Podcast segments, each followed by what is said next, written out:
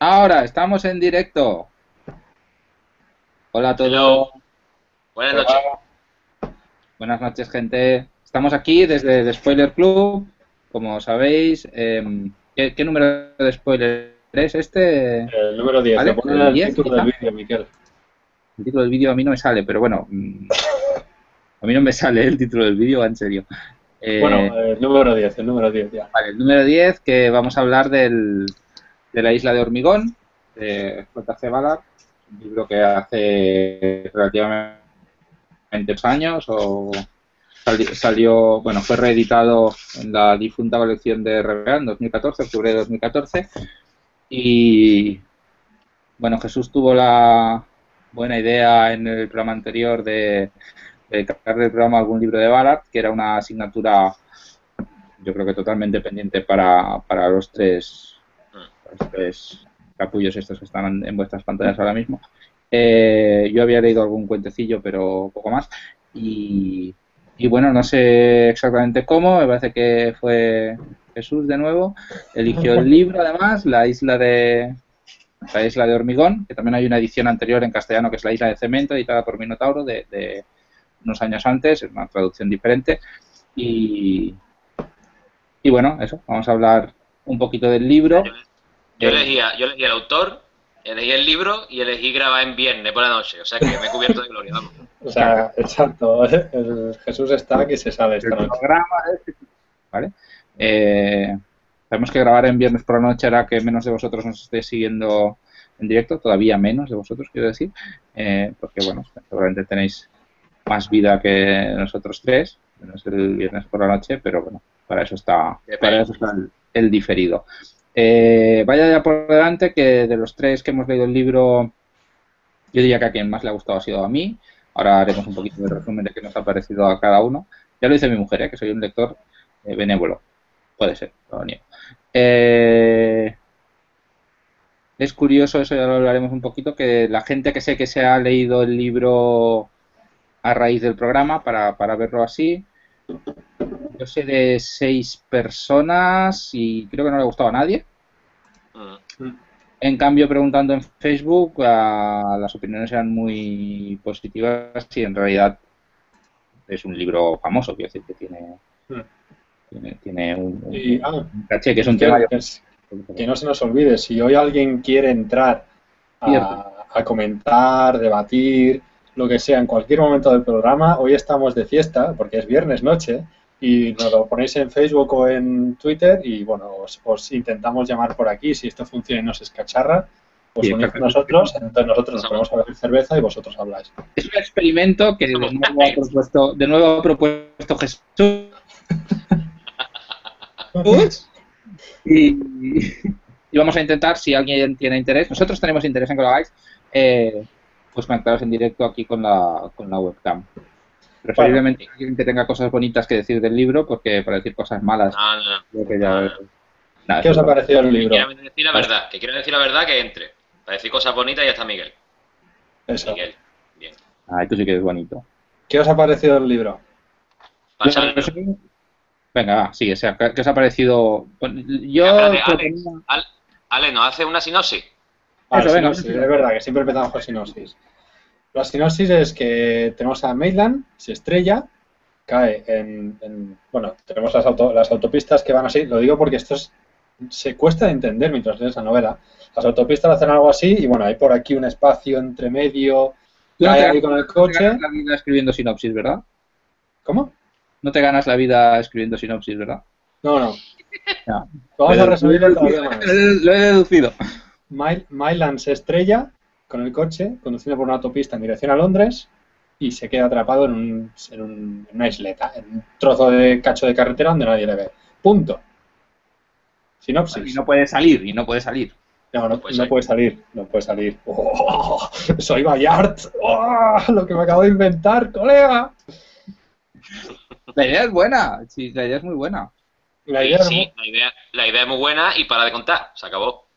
No, bueno, ahora... eh, no, pero bueno. Bueno, y básicamente esta es la, la sinopsis. De hecho, esto que os he contado son las 10 primeras páginas, creo, por ahí. Y una bueno, Y bueno, lo, ahora si queréis ya vamos entrando en spoilers y como resumen, ¿qué, qué os ha parecido, Miquel? ¿Tú, ¿A ti que te, creo que te ha gustado un poco más? Sí, yo, yo en, en Goodreads le he puesto cuatro estrellas de las cinco posibles. Eh, bueno, ya lo dije un poquito, me, me, me, costó entrar en el libro. Una cosa que me pasó que a ti también te parecía, ¿qué haces? ¿Qué vuelas? ¿A quién echas? Una cosa que me pasó, que creo que a Alex también le pasaba, es que era difícil estar sentado pues ratos largos leyendo, ¿no? Era un poquito un libro para leer en, en canchos pequeñitos, aunque no es un libro largo, me ha durado casi una semana, o yo diría que más de una semana, que es lo que suele durarme a mí un libro de medida normal. Pero no, pero la verdad es que mientras estaba leyendo lo leía con interés y yo creo que es más eh, un disfrute racional cuando pensabas en lo que estabas leyendo que emocional. O sea, es un libro bastante frío pero al cual yo le veo méritos como para ponerle al menos cuatro estrellas. Eh, digamos, no podía suspenderlo, que no, no me parece para nada un libro malo, para nada tampoco me parece una obra maestra y tres estrellas vendría a ser un libro normalito, pues tampoco lo veo. Uf. Jesús. A mí no me gusta el libro exactamente por las mismas razones por las que ha dicho, que ha dicho Miguel. O sea, la misma argumentación que has dicho tú es la que yo hago para decir que no, que no me gusta. Era un libro de ciento y pico páginas que me ha durado una semana, que me agobiaba cuando lo estaba leyendo. bueno, pero el libro busca agobiar un poco, ¿no? Sí, pero, pero la sensación de agobio, fascinación, no la consigue, ¿sabes? La sensación de que agobio, voy a seguir a ver qué pasa, no. La sensación era que agobio, a ver si se termina ya el coñazo este, ¿sabes? Esa es la misma sensación que tenía yo. Me pierde, eso me pierde. Yo necesito una, una mínima eh, implicación emocional con el libro y no la he conseguido. Desde la página 1, además, ¿eh? Desde que empiece ese, ese, ese arranque tan brusquísimo de, en la primera frase, decirte todo, ponerte en planteamiento en una frase de se le explota la, la rueda al tío en el coche y se y termina en la isla, punto. No he podido, no he podido con él, no he podido con él. Ya te digo, aparte de eso, lo, el resto de personajes, bueno, él fatal. Él en ningún momento me, ha inspirado ni nada, ni la más mínima empatía, ni, ni me ha interesado saber su destino, ¿sabes? ¿Qué iba a pasar con él? Bueno, pero... ¿Sí? No, no, eso yo creo que un poco es, es lo que pretende el libro, ¿no? está claro que Maitland es un personaje antipático, pero que es lo que... No, no, no, es, no es que ya sea lo que buscas, es un poquito la, la metáfora que ahora que vamos a ello, ¿no? El libro este yo creo que básicamente tiene una agenda, ¿no? O sea, quiere defender una, un par de ideas. Y, y Maitland un poquito se lo busca, en el sentido que se ha, se ha currado toda su vida para ser un tío totalmente independiente, al que nadie de su entorno encuentra faltar nunca, ¿no? O sea, hasta los, el momento que lo dice en el trabajo. He acostumbrado a mi secretaria y a todos mis trabajadores a que si estoy una semana sin venir, pues no se extrañan. Tiene su esposa y tiene a su amante. Las dos saben que tiene a las dos y de alguna manera lo aceptan. Y él está contento con esa situación en la que nadie le encuentra fatal. Por ejemplo, que vas con el guardián del centeno, con un protagonista asqueroso, y empatizas con él. Y aunque no te guste, piensas, coño, es que me está dando rabia empatizar con este tío. También con Myland de, de, esta novela es que te da pero el centeno empatizas con él aunque sea aunque sea un tío desagradable porque es un tío muy emocional, o sea, es un tío que un poquito no, controla sus emociones y, con eso es fácil empatizar, aunque sea de una forma negativa. En cambio, Marlan es un tío frío. Mira, el, ejemplo, el ejemplo del guardián intercenteno está muy bien traído, porque a mí me parece que leyendo el guardián intercenteno al menos te preguntas qué va a hacer Holden Caulfield en la siguiente situación en la que se ve envuelto, ¿sabes? ¿Cómo va a reaccionar? ¿Te interesa saber aunque no esté de su parte, te interesa saber cómo va a reaccionar el tío, ¿vale? Algo así como Ignatius Reilly también, ¿sabes? No puedes decir que empatices con él, pero sí quieres saber qué, cuál va a ser su respuesta a la siguiente situación. En cambio, con Maitland, es que me la pelaba, es que me la pelaba por completo, ¿sabes? Y eso no... Yo creo que a Caulfield, a lo ves desde dentro, o sea, lo que intenta el libro es meterte dentro de la cabeza de Caulfield y, y Maitland no. Maitland lo que intentas es verle desde fuera. Sí, sí. ¿No? Lo que pretende el libro. Ajá. Mm, bueno, la... idea, la... idea, del libro. Dime, dime, Alex. No, no, iba a dar mi, Uy, Alex, mi impresión. ¿Nos ves? Bueno, iba a dar mi impresión sobre la experiencia de leer el libro, que es muy parecida a la de Jesús. Era agobiarme leyendo y es que no querer seguir, simplemente tener ganas de dejar el libro y ponerme a otra cosa. Y me ha durado una semana, semana y media, un libro de 120 páginas, no sé cuántas son. Y, y incluso mucha gente no llega al final, que el final cambia la visión global de la novela. Pues, ¿qué quieres que te diga? Y llega, he llegado al final tan asqueado que es que ya me daba igual que me daba igual, llegas, llegas muy cansado. Yo no creo que al final cambie el, sentido de la novela. Creo que la novela tiene dos partes muy diferenciadas, que es la primera, no sé si llega a la mitad o pasa a la mitad, pero el primer trozo que él está solo y después cuando descubre que en la isla viven dos otras personas, ¿no? La Jane y el Proctor. Y, en ese sentido sí que sí que hay un cambio, pero después ya no, lo otro se, se va desprendiendo bastante ah. de lo que vas leyendo, no, no, no es una, no es una sorpresa al final.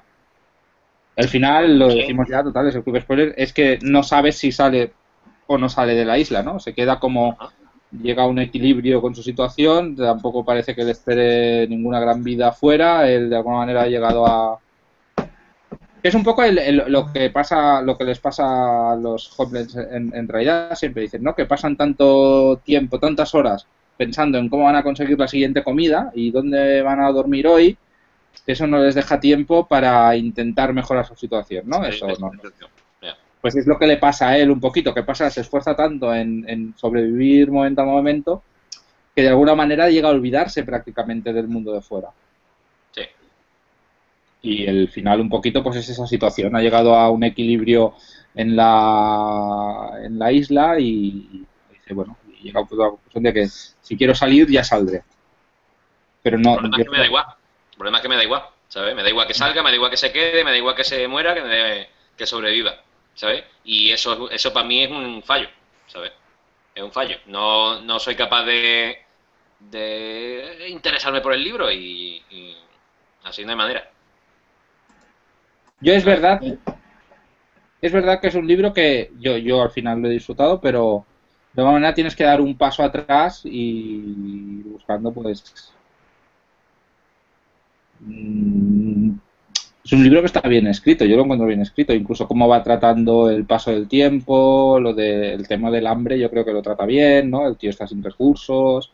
El, una cosa que discutía hoy con. No, no, discutía, pero que le he comentado en el blog a, Sergio en el rincón de Coreander, que ha hecho una reseña que está bastante bien y que también era bastante negativa del libro, y decía que, que intentaba dar una, una, sensación claustrofóbica y no lo conseguía con el espacio. Yo creo que es al revés, o sea, que el tío lo que va haciendo, lo que hace el Valar un poquito es, a medida que pasa tiempo en la isla, el Maitland va viendo más detalles, ¿no? Y de alguna manera la geografía de la isla, que es pequeñita, se va enriqueciendo, de alguna manera se va ampliando, incluso descubre mm. pues, que hay restos de construcciones anteriores, más que hacerte un espacio pequeño, yo creo que te lo va engrandeciendo, o sea, va, explorando la isla. que se hace un, zoom, ¿no? Sobre, sobre cosas que se ven muy vastas al principio. Es hiper, detallista, ¿no? Va aumentando el grado de detalle, yo creo, la sensación. O sea, yo casi más que claustrofobia diría que es agorafobia lo que persigue. Yo he tenido un problema en ese sentido, es que me costaba mucho imaginarme la isla, me ha costado mucho. Precisamente veía lo, lo hiperdetallista que era Bayard Valar describiendo la, isla, donde está, cómo sube por el terraplén, la textura de la hierba, la textura de la tierra, qué tipo de materiales hay por allí. Y es que no he sido capaz de llegarme a imaginar ningún momento la isla precisamente por eso que dice Miquel. Daba la sensación de que continuamente, continuamente cambia. No sé si es porque cambia físicamente o porque cambia según la... Mm, island va bajando, exacto, va bajando los escalones de la locura o de lo que sea que, Ah, se va familiarizando con él y va viendo más detalles. Mm. Pero vosotros creéis que está loco él, que se vuelve loco. No, yo creo que llega un, hay, un momento que su percepción, o sea, que entre el hambre y tiene un episodio de fiebre y todo, hay un momento que su percepción nos mm, oscila un poco, pero loco yo creo que no llega a estar en ningún momento. De hecho, quizá, al final, ¿eh? quizás sería más acertado decir que estaba más loco antes del accidente que después. Porque es como que se encuentra consigo mismo, reflexiona sobre su vida, cosas que no había tenido que tiempo de hacer antes, que lo va a explicar. tampoco llega a ninguna conclusión. No, pero simplemente ves cómo va reflexionando, hostia, Antes era pim pam todo esto, rutina cada día y ahora tengo demasiado, incluso demasiado tiempo para pensar sobre mi vida, sobre lo que he estado haciendo. Es como que llega como una comunión consigo mismo. Y dice, oye, al final, pues quizá no estoy tan mal aquí. Es que no, no piensan mucho sobre su vida, no te creas. ¿Qué piensas? Pues está cada página con la Catherine y Catherine y Catherine. en eso piensa, pero más que pensar se caga en ella. O no, es un hilo conductor, es el hilo que le conecta con, su vida, con, bueno, con su vida real, con, la vida fuera de la isla. El tema de, hay un tema que no, yo por lo menos no me lo he terminado de creer, que es el tema de, de los coches. ¿De los coches? Eh, sí, el, en el principio de la novela todavía no está tan mal, está mareadillo, pero bueno, sube el terraplén y llega al borde de la autopista.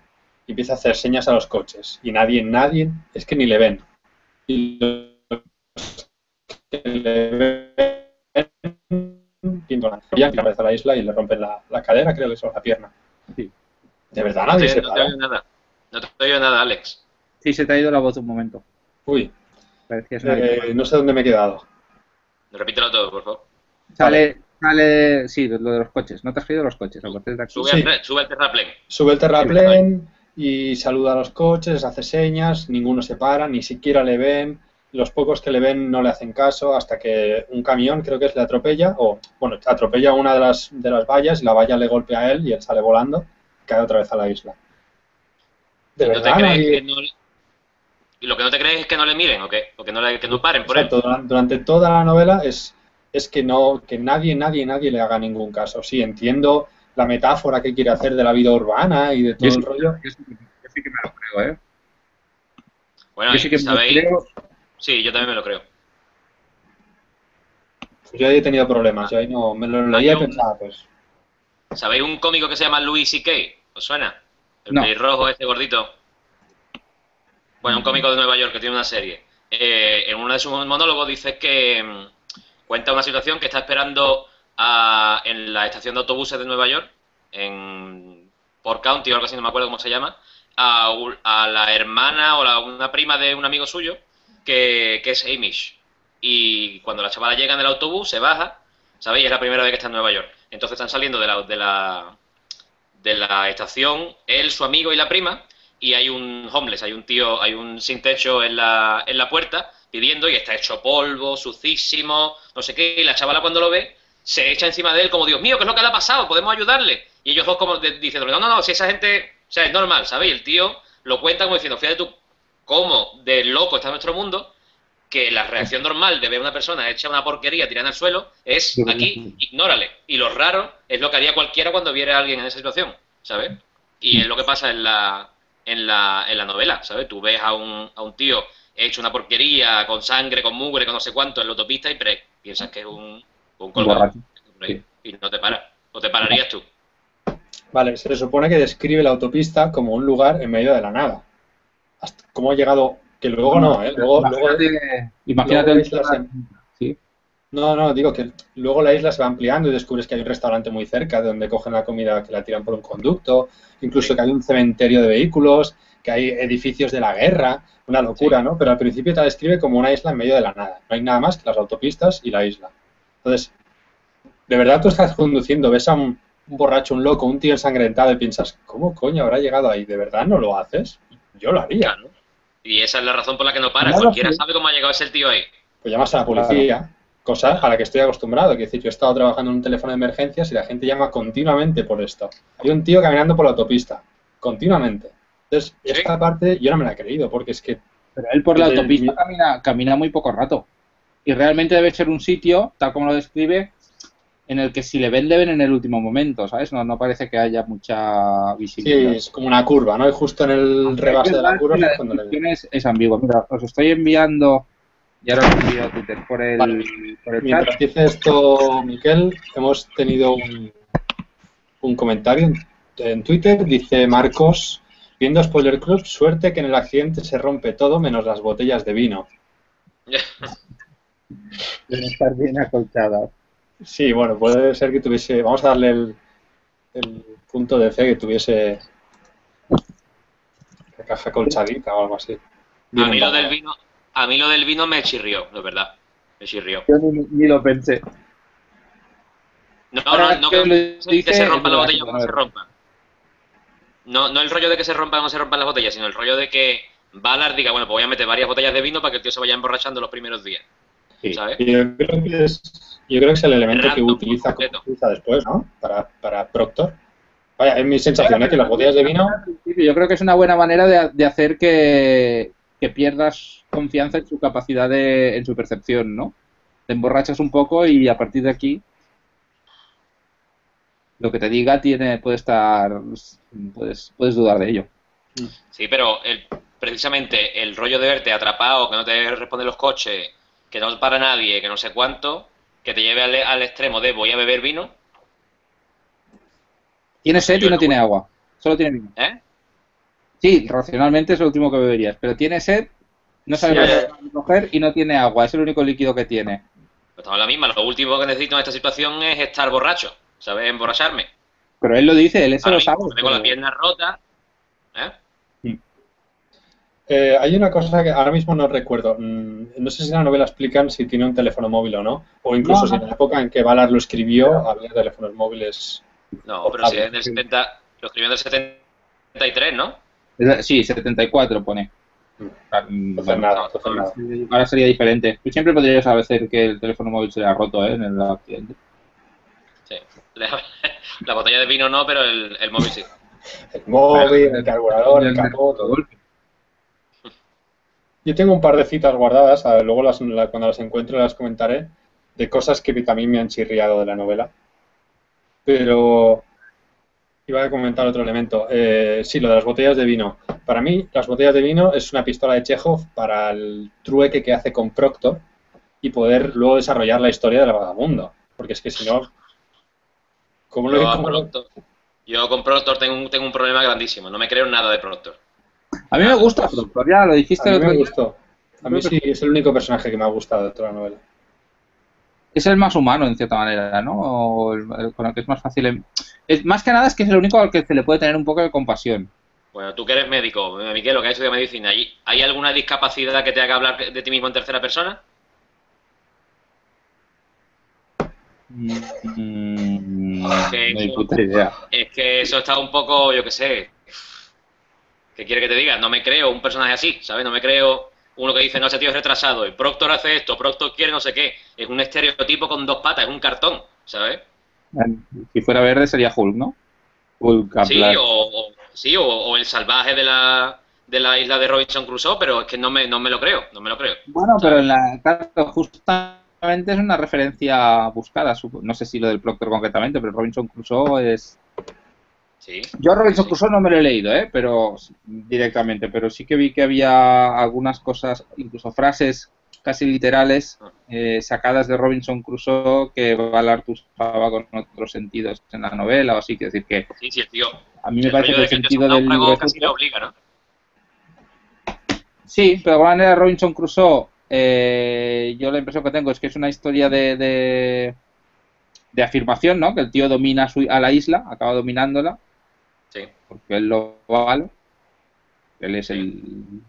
Y aquí es al revés, aquí de alguna manera la isla acaba dominando a, a, a Maitland. Ya. Pero creo que la isla no acaba teniendo la suficiente personalidad o, o no acaba siendo suficientemente personaje como para que... Bueno, pero él lo dice, yo soy la isla. Se acaba, se acaba... de- Te veo mover los labios, Alex, pero no te oigo a veces.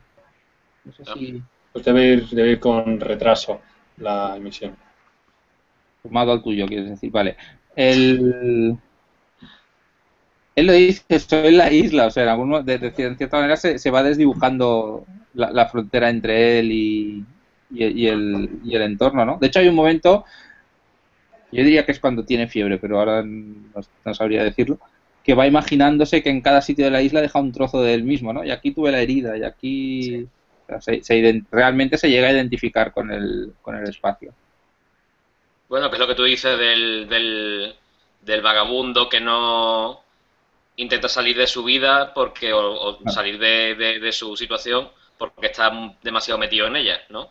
Identificarse completamente con la situación esta de estar fuera de todo el, de todo el mundo. Si yo te digo que conceptualmente me parece guay, me parece guay, la idea guay, pero la ejecución, vamos, para ejecutarlo ahí, vamos. Me gustaría leer un cacho de la reseña de Sergio Llamas, que ha hecho en su blog, que plantea un par de preguntas que yo también me planteé durante la lectura.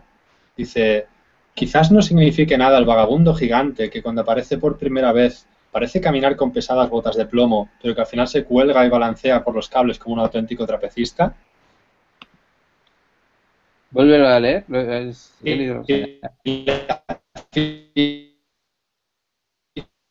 No, no, lo hemos perdido. Sí. ¿No me escucháis? Parecías una guitarra desafinada. Vale. Pero tío, que estás en Dinamarca, ¿qué pasa ahí? Eh, sé, a mí me explicas. Eh, lo vuelvo a leer entonces. Sí. Seguramente luego se me, se me oirá solamente bien a mí o porque lo estoy grabando yo, así que... Bueno, dice, quizás no signifique nada... Bueno, no lo voy a citar, lo voy a explicar. Habla de que la primera vez que aparece el vagabundo se le escucha como pisa con botas de plomo, pero después se le ve bala- balanceándose por, por los cables o dando mortales hacia atrás. Sí. Y parece una ¿Y incoherencia. cómo, le- y cómo de bien sale? ¿Y cómo de bien le sale? Y luego hay otra pregunta que esta también me la hice yo y no, él, él lo que pregunta es qué, signi- qué, se de- qué- qué metáfora debe ser.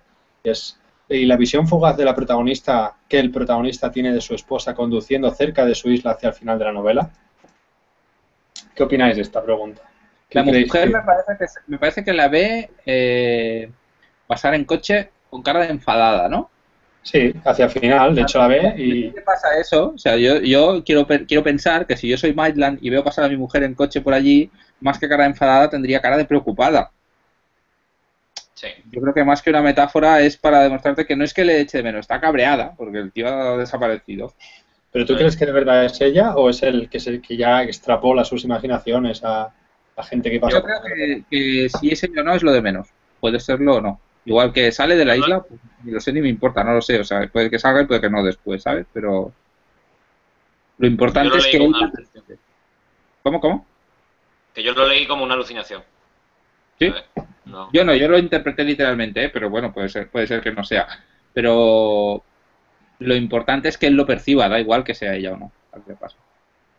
Sí.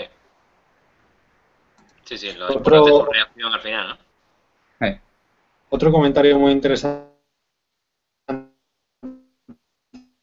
Que no, Ale, que no, pisa, que no, que no. No, Eh, Mientras Twitter. Uh, hola, hola, ¿se me escucha? ahora sí, pero antes no. Ahora. Ahora. Has dicho otro, comenta- otro comentario y hasta ahí te hemos Sí. oído. Sí, otro comentario que hace Sergio en su reseña es la cómo Bayard reitera sobre, por ejemplo, cito textualmente, él mismo había creado esa situación casi deliberadamente, como si hubiera estado preparando el terreno para el accidente. Ya, yo eso también me lo he apuntado, que él había apuntado eso. Y, y yo creo que, que yo, bueno, yo no lo interpreté de forma tan literal. Yo más que, más que que se ha provocado el accidente, yo entiendo que él lo dice como si se lo ha provocado in- inconscientemente de forma, pues, más o menos deliberada. Pero yo creo que va más la, la cosa porque, por lo que decía antes, ¿no? Que él se ha montado una vida para- preparada para estar solo y que nadie le moleste y esto. ¿Y qué pasa? Pues que mm, lo consigue. Llega a un- una situación en la que está solo, nadie le echa de menos y no puede salir de ella por eso. Yo creo que va O más sea que por ahí. el isla- tema. el accidente y la isla es como el paso final de la vida que él mismo se ha ido preparando, ¿no? Él ha ido acostumbrando a, ha ido acostumbrando a su mujer de que de su larga ausencia, a su amante también, a la gente de su trabajo, a todas las cosas que le atan a la vida de fuera, les ha ido acostumbrando a que él no va a estar siempre. Correcto. entonces se pega, se pega la hostia y, se, y termina en la isla, solo. Exacto. Pero no, no porque él quisiera acabar en la isla, sino más bien en el sentido de cuidado con lo que deseas, porque lo puedes conseguir, ¿sabes? Yo lo interpreté más así. Pero bueno, es Ah. interpretación. Bueno, pero ten cuidado con lo que deseas y al final no queda claro si sale o no sale. De hecho, dice que está, di- que está en, ¿cómo es la última frase? Que está preparado para enfrentarse a la isla, ¿no? Algo así. Sí, espera que la busco, la tengo aquí el libro. Sí. Yo no te he escuchado, Jesús, ¿qué pregunta has hecho? Que digo que en cierto sentido el, el- el tío está preparado para enfrentarse a la isla. De- o sea que Dice, tiene todo el sentido que se ha ido preparando este último paso final para estar ahí en ese círculo eterno de quiero salir, pero lo que no quiero haber salido, quiero estar saliendo, ¿sabes? Quiero esta pelea con la isla. Es, ya no sentía la necesidad real de irse de la isla y esto solo confirmaba que había conseguido dominarla. Exacto. La frase que tú, la frase que tú dices. Sí. Eh, bueno, pero en realidad el... toda la primera parte de la novela el tío está realmente agobiado y cuando se salir, o sea, no, no, no se empieza a aclimatar hasta que encuentra a otras personas Sí. y intenta dominarlas, ¿no? Es realmente cuando empieza a estar tranquilo es cuando él, cuando él toma la, las riendas en el sentido chungo, ¿no? Que dice, o sea, al principio está como a la defensiva y con miedo de los otros dos y dice, pues no, aquí voy a mandar yo, que incluso se mea encima del productor, le domina totalmente, a ella la domina también, bueno, ella no la llega a dominar tanto, pero en realidad, bueno, en realidad sí, ella acaba haciendo lo que, lo que él Sí, dice. le baña y todo y le hace no sé qué. O sea, Sí. Pero aunque hecho- hay un, hay un momento en el que, aunque él no quiere salir ya de la isla, tampoco quiere que los otros se vayan. Claro, porque si se van es lo que dice, él no va a poder sobrevivir solo porque tiene la pierna chunga, no puede conseguir comida, en cambio los otros dos pueden moverse libremente por la isla. Eh, Se siente la necesidad sobre ellos. Y al final de la novela ya no, es como que muere, Proctor muere estampado contra una columna y la, la tía se va. Sí. Y se queda solo muy y bueno piensa, es muy bueno cuando ella se va, porque él se pasa mucho rato pensando. Ella siempre se va como a escondidas, ¿no? Y mucho rato pensando, tiene una salida secreta de la isla. No puedo salir, tiene una, tengo- tiene una salida secreta. Y no, en realidad pero- cuando ella se va, descubre que simplemente sube por el terraplén y se va. O sea, que ni salida secreta ni nada. En- de hecho- Mira, eso. aquí viene la al incoherencia. hilo de eso, al hilo de eso de lo que tú dices, Wallu, al hilo de lo que tú dices, eh, Miquel, Wallu acaba de decir, y no puede ser eh, toda la narración un desvarío mental por el accidente. Hombre, a lo Pues, mejor sí, y a lo mejor tanto Proctor como, como James son proyecciones de él, y el rollo de que ella se suba, ¿sabes? Le está demostrando que él podría irse cuando quisiera. Pero le traen comida, hubiera muerto, si no de hambre. Bueno, pero ahí tienes el club de la lucha. tío Incluso le, incluso le curan, le curan las, las heridas. Mm. Yo creo que no, yo creo que ellos existen. Me parecería, no, no Bueno. creo que, no, no, no, no me parece que haya suficientes pistas que den a entender que todo sea una alucinación. Yo creo que de hecho mm, sería un recurso fácil para Vallar, ¿no? No, no acabaría de. Yo creo que está bien que sean personas reales porque Es lo fácil que en algún momento revelarías, ¿no? no sé, lo- Bueno, lo digo por el sentido de que la isla se amplía, aparecen edificios, aparecen no sé qué y aparecen personas. Pues Pero es así. O sea, tú cuando estás en un sitio del, en el que pasas mucho, mucho rato, mucho tiempo, cada vez conoces más detalles, ¿no? La tú vas viendo... Más tuyo. Sí, Escúchame, de todas maneras, recurso fácil hasta cierto punto, porque contextualiza la novela y date cuenta de que no había, de que faltaban años para que se escribiera el Club de la Lucha y cosas así, ¿sabes? claro, eso también... es un problema. No, no, he, no he acabado de leer O ahí con la novela, no, no. Que no me, no me No, escuchas. no, Ale, no, no, no. No. Eh, no. A ver, repítelo. Vale, Igual, ¿eh? ahora, ahora, hola. Hola, sí. Vale, Venga. que digo que es otro de los problemas que he tenido leyendo la novela. Me ha costado mucho contextualizar la lectura, algo que normalmente no me pasa. Y en esta no he acabado de. No sé si es por la ambientación o. Me ha faltado el. Esto es problema mío como lector, supongo. El, el hecho de que simplemente ya no hiciese ni el esfuerzo de intentarlo. Pero ¿Cómo quieres decir contextualizarla? en, en la época en que fue escrita, pues, por ejemplo, no había teléfonos móviles para. Como los de ahora. eso es fácil, ¿no? La novela escrita hace 40 años, el tío no llamaba por teléfono móvil porque no había, esa justamente no era difícil. No, me- lo que me refiero, lo que me refiero es la, la- el tipo de cosas que describe podrían haber pasado perfectamente ahora. Un coche, una, una autopista, eh, las piezas del, po- del coche, el tipo de accidente. Pero Eso no es un punto negativo, ¿no? Es un punto a favor. La temporalidad de la historia, ¿no? Que Sí. sea válida incluso para ahora. Claro. pero es que después para defenderla, Miquel dice, es que fue escrita hace 40 años. ¿Es atemporal o no es atemporal? Joder, lo del teléfono, tío, justamente, precisamente. lo No, del- no lo digo por lo del teléfono, no lo digo, lo digo en general, en general. No, yo eso lo dije una vez porque tú me... Joder, es que cuántas veces hemos visto novelas que defienden esa idea de que, más o menos, ¿eh? de que la sociedad moderna nos puede aislar, ¿no? Que yo creo que es lo que defiende esto. Yo decía, vale, pues sí, a lo mejor hay un montón, pero has escribido hace 40 años. Que a lo mejor también había, no te digo que no, pero no puedes usar lo que has leído después para decir es que esto ya lo he leído muchas veces. Sí, pero a lo mejor lo has leído muchas veces con cosas escritas después. Oye, ¿no será, no será ese, eso mismo eh, lo que hace que la gente que se la leyó de, más joven diga que es la polla? Y gente que se la leyó ahora. Yo creo que va por ahí. ¿no? ¿No le gusta tanto? Yo creo que va por ahí la cosa, claro. Entonces estamos ante una novela que no ha envejecido bien, que ha llegado a nuestros días y, no. Me cago en nada. Eso decía Jesús, ¿no? ¡Que no! Que no, No, que Alex decía que, que, si creemos que la novela ha envejecido mal, ¿no? Digo que tú decías que ha envejecido mal, efectivamente. Yo no lo veo tan así. Pero sí que es verdad que es un problema de, de en general de los clásicos, ¿no? De cómo lees un clásico. Yo a veces la lectura que hacemos puede no ser justa, no sé si para los clásicos o para o para otro tipo de libro, ¿no? Que tiendes a pensar, o a mí a veces me pasa, que un libro tan pues, aceptado como canon, algo debe tener, ¿no? Y de alguna manera si no te gusta es culpa tuya. En cambio, si es un libro que ha salido esta semana y me lo leo esta semana y no me gusta, pues a lo mejor vale, todo, puedo pensar con más facilidad que es que el resto de la humanidad está equivocado. Y si no me gusta es porque el libro es malo.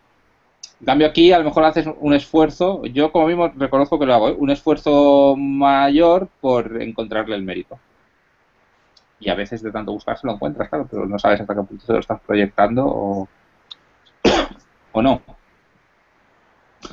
No sé. Eh...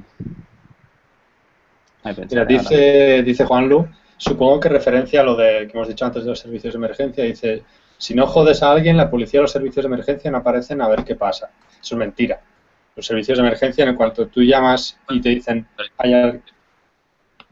¿no se me escucha otra vez? Yo sí, ahora te estoy oyendo. Pues lo vuelvo, lo, sigo explicando, pues. Lo digo porque yo, yo he trabajado en el servicio de emergencias y, si te llaman y te dicen, hay una persona caminando por la autopista, la policía va para mirar. O sea, eso.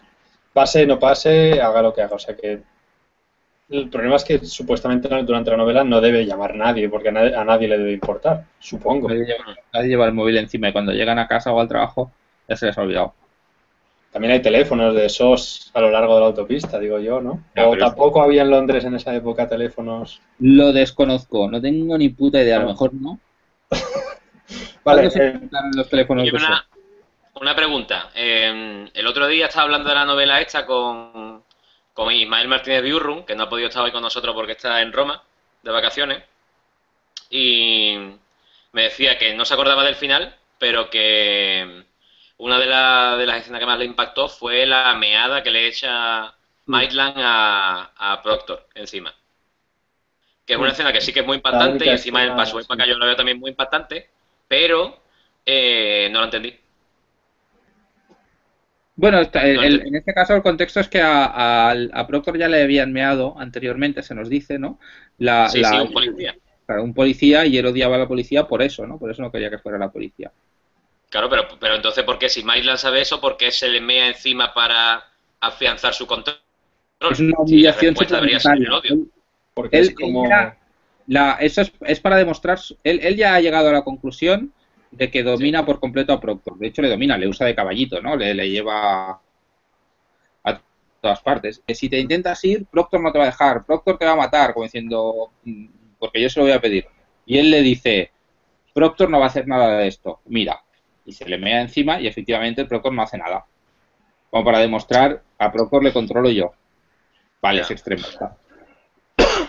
Es impactante. Creo que está porque es impactante. Sí, es impactante, pero el rollo, de que, el rollo es que en una cosa tan impactante que ya te dicen en la novela que tuvo una, una reacción de odio, volver a hacerla y que no tenga ninguna reacción, yo me quedé como un poco, bueno, pues, pues vale. ¿sabes? A mí es que no me gusta que se me vea en la cara, entonces me corto de tirón, me quedo muy muy cohibido cuando se me vea en la cara, entonces ahí Yo recuerdo que en ese momento cuando escribía hijo de puta que es el Mainland, es un hijo de puta. Ya. Ya está, o sea, pero el punto es que es el... Y la pregunta clave que yo quería haceros en este Spoiler Club, y se, se está alargando, ¿es o no es ciencia ficción? Este no. Pero tampoco creo que lo Es ficción. Ya está, esa era la pregunta. Ah, ¿Qué puta mierda de debate es esto? No, pero es verdad, este, este no lo es. O sea, yo entiendo por dónde vas, que lo habíamos hablado a veces, que, que de Valar a veces plantea un diferente, pero al menos en, en- A ver, yo los relatos que he leído suyos eran ciencia ficción, sí o sí, pura ciencia ficción. Y algunas de las novelas que tiene, aunque no las he leído, pues El mundo sumergido, El mundo que son ciencia ficción, ¿no? Pero otras es, la cosa es más un enfoque más urbano, no sé, o sea, yo qué sé, tampoco sé cómo definir, Pues- pero este claramente no es ciencia ficción. En Entonces, ningún ¿por qué Yo estoy de cuando miras fichas del libro lo llaman distopía y lo llaman ciencia ficción? Bueno, lo llama distopía porque la gente es subnormal. Eso te lo digo No, yo. no, no, no, a lo que quiero llegar es que, bueno, Valar, Valar tenía una definición muy especial sobre ciencia ficción. ¿La tienes por ahí, Miquel? Creo que la tenías. Bueno, más, más que más que la más que la descripción en sí, lo que tenía era, espera un cerrado. el yo sé que él criticaba la ciencia ficción, digamos, que se desprendía de, de la tradición de Wells, ¿no? De viajes en el tiempo, máquinas espaciales, máquinas, o sea, otros planetas. Entonces es lo que decía. eh, que estoy abriendo aquí.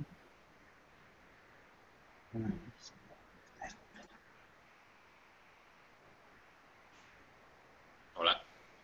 Bueno, por si, Hola, hola. por Bueno, si no claro. los, la, el- la ciencia ficción tenía que centrarse más en el futuro inmediato, ¿no? No tanto en cien, cientos de años o miles de años, no en la Luna o en Marte, más o menos se traduciendo, sino en la Tierra, ¿no? En el, en el espacio interior, no exterior. Este es el que necesita ser explorado. Y decía que el único que el único planeta realmente extraterrestre es la Tierra. Y es una frase bonita. Sí, una frase ¿Y bonita que no sirve absolutamente para nada. Lo que iba a decir. No, sí que sirve. O sea, se puede hacer, yo creo que se puede hacer ciencia ficción interesante, así, ¿no? O sea, la ciencia ficción centrada en la Tierra, que hay un montón, Sí. pues es chula, ¿no? Y en el momento que él lo dijo, pues a lo mejor era un cambio. Ahora hay un montón de ciencia ficción así, pero a lo mejor en el momento que lo dijo, pues no tanto. O sea, en Bueno, ese probablemente se me ocurre, se me ocurre que si Maitland hubiera sido un, ah, un astronauta que tiene un fallo en su, sería el en marciano. su de esto, en su nave, y, y claro, y termina eso, ¿eh? Sería el marciano, ¿no? Estaría cultivando patatas en Marte. Bueno, pero sería, pero sería ciencia ficción. Y es lo que dice, ¿eh? voy a coger un astronauta que se queda varado en Marte solo y lo voy a poner en una cosa tan humana como en mitad de una autopista. ¿Sabes? Y lo voy a llamar ciencia ficción por mis cojones. Sí, sí, sí, que ¿Sabes? él, que él busca, busca un espacio extraño en un ambiente cotidiano. Pero es que entonces casi todas las novelas. Pero esta novela, él la ficción. consideraba ciencia ficción. No lo sé. Ni idea. Dice Juan Lu, ¿no os planteáis que es muy difícil? sí. ¿Me escucháis? Sí. Vale, dice sí, sí. Juan, dice Juan Lu, ¿no os planteáis que es muy difícil en aquellos años que hubiera una gran metrópoli como Londres, un sitio donde estar solo? No acabo de entender la pregunta, pero creo que se refiere si era difícil que en una gran ciudad eh, Mainland pudiese estar aislado. Es- creo que es eso. Y creo que Bueno, es la naturaleza, la naturaleza del, de, la, de la autopista y de este, de este triángulo de las Bermudas, ¿no? Ahí en medio. ¿No? A ver, el tío acaba herido. Sí. Eh, eh, si no pierde un poquito el control, no me acuerdo si en ese momento está un poco borracho o no, y tiene el segundo accidente que como se le jode la pierna, no se puede mover casi. Pero si una persona en situación normal, de allí sale. Claro. Lo que le va, lo que se queda allí varado no es el accidente de coche, es la hostia que se pega después. Sí. Que también parece buscada, parece incluso más buscada que el accidente de coche. Como que está como un frenesí. Sí, yo también, lo del triángulo de Bermudas me ha gustado. Una, una pregunta. Una pregunta al hilo de lo que estábamos diciendo antes de la pregunta de, de Juanlu. ¿El marciano es ciencia ficción? ¿No? Sí. pero la isla de hormigón no es ciencia ficción. No. No. El marciano.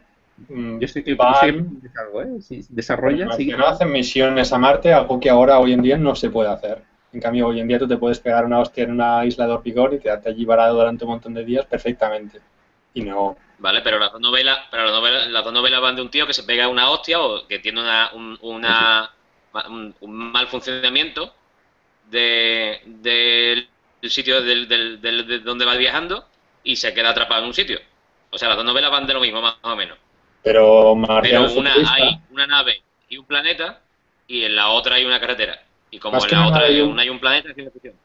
más que una nave y un planeta, yo entiendo que también, yo entiendo que es hay tecnología desarrollada que no existe hoy en día, hay, eh, es futurista, está, eh, está hablando de un futuro, en cambio la isla de hormigón, como tú has dicho antes, es bastante temporal, pero supuestamente pasa Puede pasar, frente- podría suceder. La- Sí, pero- Leticia, Leticia Lara de Fantástica Ficción, ¿sí? Lo tenéis presente. Eh, ella defiende que el marciano no es ciencia ficción, se equivoca, pero defiende que no es ciencia ficción.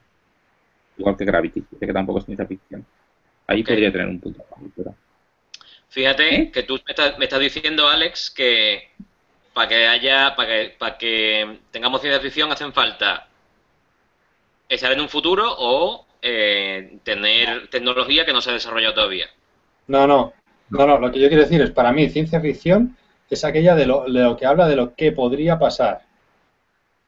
Sí, podéis decir, vale, podéis, decir, pero ¿y qué pasaría si me estrello en una isla de hormigón? Claro. ¿Por qué no es ciencia ficción esto?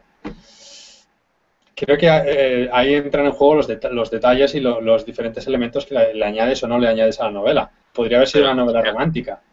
Si le O añades sea que un- la, que, la, que la ciencia ficción al fin y al cabo se basa en detalles. Creo que como todos los géneros, ¿no? Hay muchos tipos de ciencia ficción, ¿no? Ahí el- la- una de las aspiraciones es que tiene que haber un novum, ¿no? Un detalle diferente que no sea posible en el mundo que conocemos, pero que sea creíble.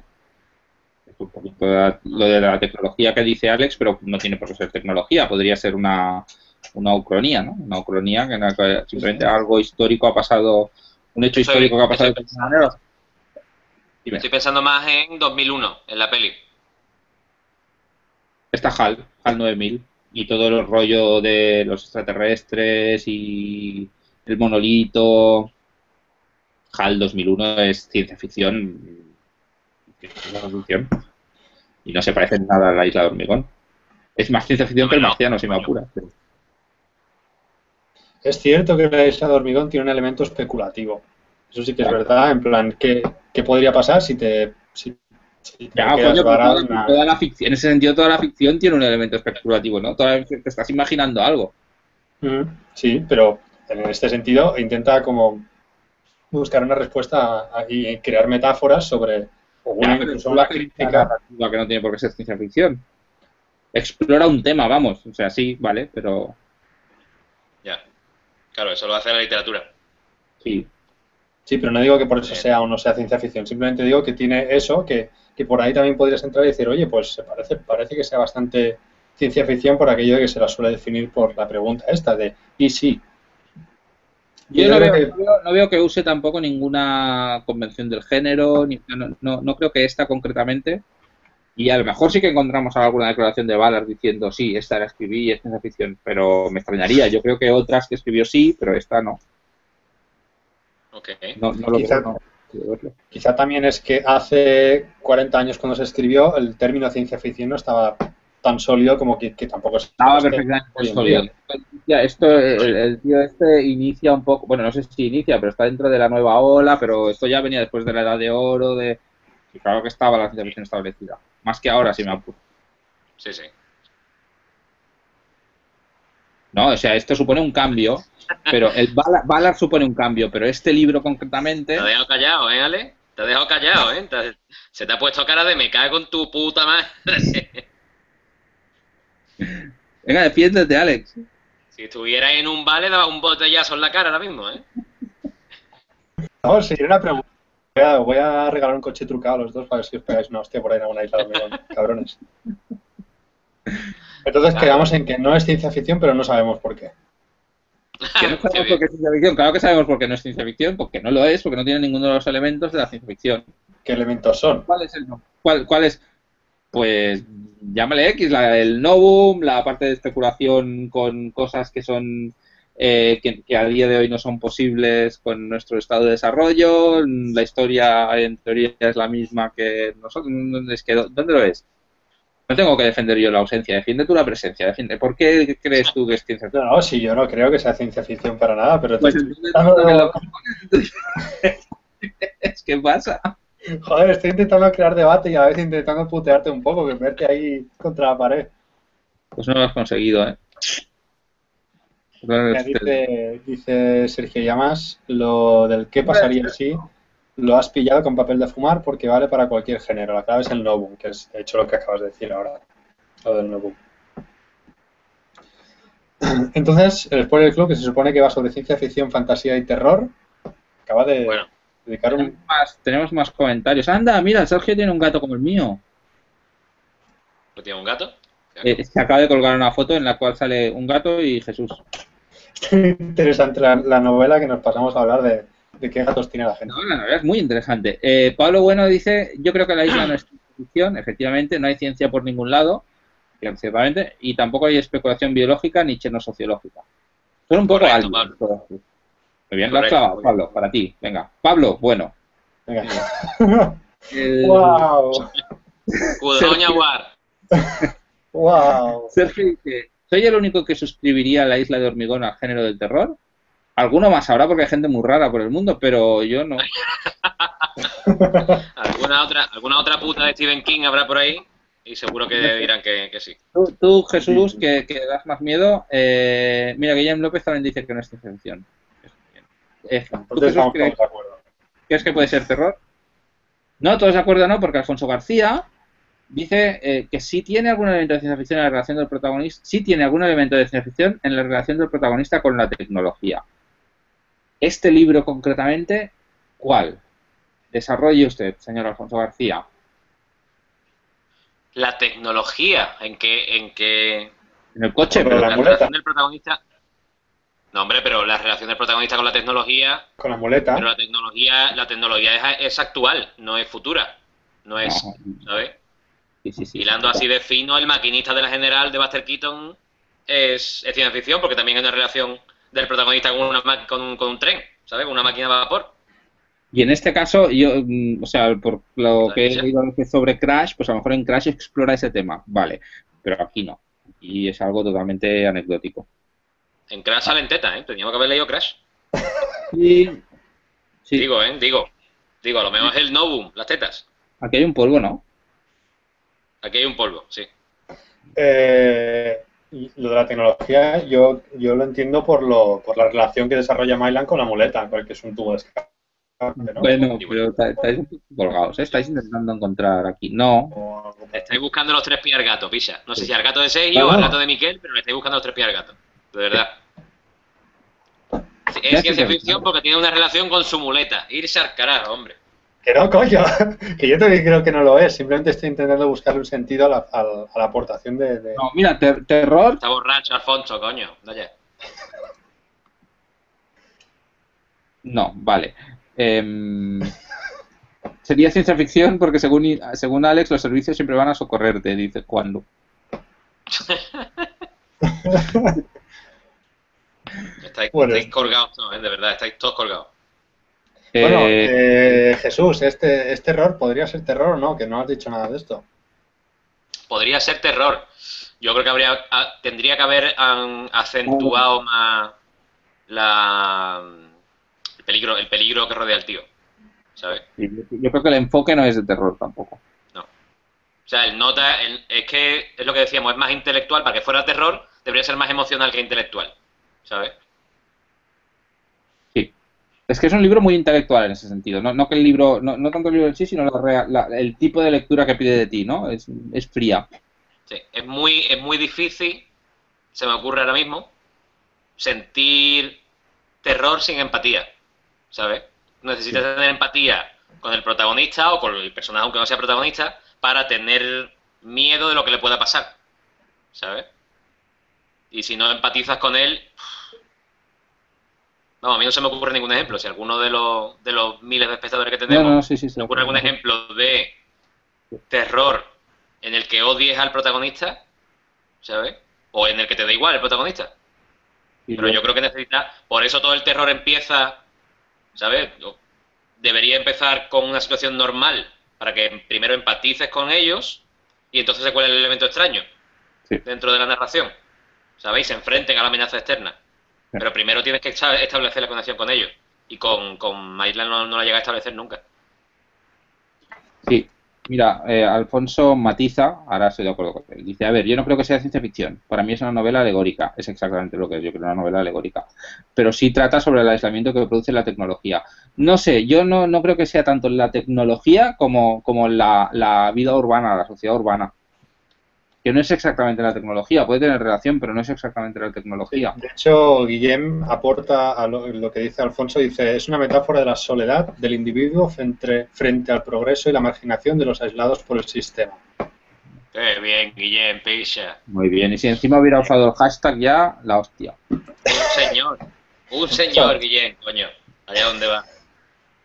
Gui- Guillem, si de eso había el, el bigotito, me encanta tu bigotito. De hecho, yo con, con Proctor sí que sí que con Proctor sí que empatizo, es con el único que, empatizo. Y eh, Sergio en su reseña decía, para ser realistas, hacia el final del libro no tenía en absoluto la sensación de conocer mucho más al protagonista que tras los primeros capítulos. Que es cierto, pero yo creo que eso también es la gracia, no sé si gracia es la palabra, pero es un poquito el, la- entra dentro de la frialdad de esta que hemos dicho, ¿no? O sea, la- la- en los personajes en sí, en la psicología de los personajes profundiza poco, profundiza en determinados aspectos de la psicología, pero no no es, un- no, no es el interés que tiene, yo creo, el libro. Sin palabras os he dejado. Sí, sí. A mí me, yo estoy completamente de acuerdo contigo. Muchas gracias. Intelectuales que tenemos por Twitter, si alguien quiere entrar, que bueno, estaremos un ratillo más en directo, a intentar, bueno, humillarme todavía más, podéis, podéis entrar. Y tenemos No aquí una en- charla interesante. En, en Facebook, eh, yo pregunto, antes de, bueno, mientras estaba leyendo, ponía que, que tenía una relación un poco agridulce con el libro, ¿no? Que no es que no me estuviera gustando, pero, joder, no, no, no estaba teniendo la explosión esta, la epifanía que esperaba de tener leyéndolo. Y, Y a mí me ha pasado, me ha igual, ¿eh? Yo esperaba que Valar me volara la cabeza y... Cero, ¿eh? A ver, yo con los pocos libros, por los- con los pocos cuentos suyos que he leído, me pasó. Sí. Me parecieron muy buenos. Con este libro no. Eh, y bueno, un montón de gente respondió al, al comentario. eh, gente habitual del fandom y no tan habitual del fandom. Y, y lo que parecía es que mm, tenía un montón de admiradores, ¿cierto?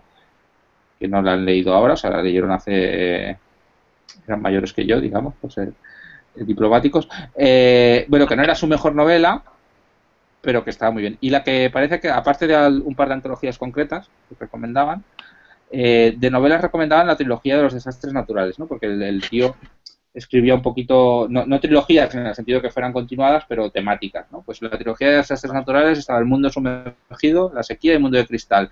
La de, esta era la de desastres urbanos, que era esta, o sea, la isla de hormigón, Crash y me parece que el rascacielos, ahora no estoy seguro, ¿no? El High Rise. Cielo es la última, sí. sí. O sea que las agrupaba un poquito. Y parece que la buena, la interesante es la de los desastres naturales. Aunque había quien decía que no, que lo bueno era todo. Vale. Solo dudo un poco más. Pero yo le daría otra oportunidad. O sea, me gustaría leer algún otro libro de los que digan este, este, este te has de leer. Seguramente Pero- pues, leer el- ¿Pero te acabarías la trilogía de la ciudad o pasarías a otro tema? No, pasaría a otro tema. Yo leería el del mundo sumergido. Crash es un libro que siempre me ha dado pereza. Y, y a lo mejor me gustaría, pero me da pereza. O sea, me lo imagino, tíos que se excitan chocando con los coches y digo... Puede ser para un día, para un, Un día momento muy tonto. Para una gripe, va a ser para pasar una gripe. Sí. Y los cuentos sí que me los quiero acabar de leer, pero veo el libro allí en la estantería y está traducido. Que, por ediciones están... Me dice que no estaba bien traducido, ¿no? Bueno, yo cuando lo empecé a leer, lo empecé a leer en, en inglés y como tenía la edición en castellano, iba comparando y perdía mucho, mucha, mucha complejidad. Las frases eran... Vaya. eran la, la edición de los cuentos completos eran son dos traductores distintos. Yo hablo del primero, que no sé ni quién es. Y que si me está escuchando ahora, le pido perdón con el alma. Pero... Y... Yo a punto, yo estuve a punto de comprarme los cuentos completos en la librería Antonio Machado cuando fuimos a presentar el primero de presencia humana. Pero, como no tenía los nombres muertos, dije, bueno, pues den por culo, no me lo compro. Es una, una anécdota personal que yo os cuento para que empaticéis conmigo. ¿Ves? Ahora ya puede empezar el terror. Dice, o sea, Valar sí, pero yo no. Ja, ¿no? Ahí está. Claro. Que tiene Valar que no tenga yo. ¿Eh? Bueno, a mí Iba con muleta, iba con muleta yo entonces. O sea que, déjate de rollo, Valar. ¿sabes? Mira, como el Myland. Era un tubo. Pero, entonces eras biónico o no eras biónico, Jesús. Sí, bio- biofruta era, biofruta. Eh, Bueno, que ya, estamos, que ya estamos desbarrando, que se me acaba la cerveza. Ya yo creo que hemos hablado suficientemente mal, pero justamente de, de- de esta porquería que es la... No es una buena Isla novela, Yo creo que es una buena novela. Yo estoy muy contento de haberla leído. Porque tú eres un Hostia. buenazo, Miguel, picha. Pues yo podría haber dedicado mi tiempo a dormir o a contemplar algo, cosa. No, no me ha quitado Hostia, las ganas de leer más Valar, sí. ¿eh? Pero, y Alfonso, Sergio de hecho, Llamas- recomienda... Llamas- escúchame, Sergio Llamas de, del Rincón de Coreander acaba de decir una cosa que a mí también me pasó por la cabeza. Que Proctor le, fa- le ha fallado como personaje porque se imaginaba todo el tiempo a Sloth el de los Goonies. Ah, cosas tuyas, claro. Eh, pero eso no es culpa de Valar, porque Bravo. no, existía todavía eso. Bravo, eso sí es, eso sí es culpa de Valar, coño. No, no, Haberse informado No. antes. Carajo. no. Mira, Alfonso dice que eres un valardiano a muerte y La isla no es su mejor novela. Para empezar con Valar, mejor los cuentos. Yo ya lo he dicho, yo los cuentos que he leído me han entusiasmado. Los- no sé, Bueno, yo creo que a sepáis-. Que sepáis que Valar volverá al Spoiler Club en algún momento y en algún bajo algún disfraz, pero, pero volverá. Volverá bajo- al Vale. Spoiler Club seguro. ¿No? Cuando, cuando me, cuando me cuando me drogue, entonces cuentos, pero que no sea el todos los cuentos porque son un montón y no vamos a poder comentarlos todos. Mira, aquí Alfonso García, que lo defiende, lo va a defender mucho mejor que yo, podía haber conectado, ¿no? Con el programa y haber salido aquí en persona. Eso. Bueno, Que por no, cierto, la próxima vez, no pasa nada. Tenemos-. Que, que por primera vez ya tenemos escogida la, la hora del siguiente programa. ¿Ah, sí? Esto es un hito, esto es impresionante, vamos. Jamás había ocurrido esto. Entonces, Bueno, el caso es que vamos a... yo- Mientras es un no sea un hito tebeo. y, y rima con él. Bueno, eh, por recomendación de Jesús vamos a leer Uzumaki de Junji Ito. Seguimos con las recomendaciones de Jesús. Ustedes seguís que vais bien. Mira, se ha quedado impresionado el Alex. Se ha quedado todo cortado. Uy, ahora a mí, ahora ha sido yo el que, que los he visto a todos congelados y no, no me he enterado de nada. Ahora. No, Jesús decía que, le- que sí, que sigamos haciéndole caso. Que lo estáis haciendo No. muy bien, que lo estáis haciendo muy bien, que sigáis, coño. Que Eh, sigáis. Junji Ito, la de Uzumaki yo ya me la he leído porque son, creo que, bueno, son 600 páginas, es un tocho, pero me enganché como un loco y muy, muy recomendable. La leeremos en el siguiente programa, no quiero adelantar nada, pero lanzaos como locos a leerla porque vale la pena. El próximo programa va a estar... Manga de terror, terror, cómic. Uno de los pocos cómics que a mí me ha dado miedo, de verdad. Miedito de Sí, sí. caquita, de ojú. chiquillo. De hecho, si me seguís en Twitter, puse un par de imágenes del cómic y es que, es que da miedo. Yo te las lees por la noche antes de ir a dormir y, y bueno, pues, pues te cagas. Te cagas porque da miedo. Es que, de hecho, le dije, Jesús, recomiéndame un- algo, una obra que dé miedo. No que dé asco ni impresiones, que dé miedo. Y me recomendó Uzumaki y de hecho da, da miedo. Ya lo veréis, en el próximo programa hablaremos más a fondo y Hace tiempo que no leo cómics y la verdad es que me apetece. Guay. Y de hecho guay. tenemos elegido también el libro del siguiente programa que como va a ser una cosa larga, yo quizá lo anunciaría ya también. ¿Cuál es? Para que la Sí, gente sí, si sí. quiere Venga. Venga, tiempo, ¿no? te El apetece. siguiente programa, eh, mm, alguno de nosotros creo que fue, creo que fue Jesús, por Dios. Eh, Y así, qué bien lo estáis haciendo. Qué bien lo estáis haciendo. Seguid así, coño. recomendó leer el, el primero de la trilogía de Abercrombie, el, ¿cómo se llama el primer libro? El, de la voz de las espadas. Y yo que ya lo he leído y además me gusta mucho la trilogía esta, dije que no estaba de acuerdo porque me parecía que no eran tres libros, sino un libro muy gordo dividido en tres. Así que propuse leer la trilogía entera. Y eso vamos a hacer, leer la trilogía entera y comentar la trilogía entera. Porque además así, si Spoiler a Jesús Club no le 12, dos gusta, puntos, se la con va a dos tener que leer cojones. entera. Y si a Jesús no le gusta, se la va a tener que tragar entera. La trilogía. Y La trilogía. Yo creo que te va a gustar, ¿eh? Vale, vale, vale. Sí, Bueno, pues sí. aquí el spoiler club de hoy, ¿no? Que llevamos una hora y diez. Y ya estamos haciendo el tonto. Eso. ya está. Ya Nos vemos en el siguiente con Uzumaki de Junji Ito y hablaremos un poquito de terror. Sí, ya colgaremos información sobre el cómic, porque yo personalmente si hubiera estado escuchando y me dicen Uzumaki de Junji Ito, eh, no, no sabría... Bueno, en principio, eh, Uzumaki, carajo. Ah, mira, Alfonso Uzumaki. García... Uh, Alfonso García lo ha dicho muy bien, él ya lo ha leído, se ve. Bien, bien, bien, bien. Lo veis que dice Uzumaki es buenísima, es buenísima. Gran elección, Alfonso, perfecto. Te perdonamos entonces. Vale, Juan Lu está castigado, no me acuerdo ya por qué, sé que le castigué yo a, a, a leerse los a, a leerse los cinco próximos programas y, o sea, leerse los libros de los cinco próximos programas y participar en ellos activamente. Eh, tiene suerte de que los de Abercrombie ya se los habrán leído, pero mira, Pablo, bueno, mola la idea de Abercrombie. Bien, además es de tu terreno. Yo creo que te va a gustar. Ah, sí, tú ya te los has leído también, Pablo, Pablo. pues eso, eh, marzo Uzumaki, luego colgamos los nombres en el Facebook y en Twitter. Y en abril, pues la trilogía de Abercrombie, que yo también la he leído, así que buena suerte, Jesús. Nos vemos entonces para, para el siguiente programa. Gracias a todos y con vosotros. Venga, hasta la siguiente. hasta la Adiós. próxima. adiós a todos. Chao. Chao, chao. Chao.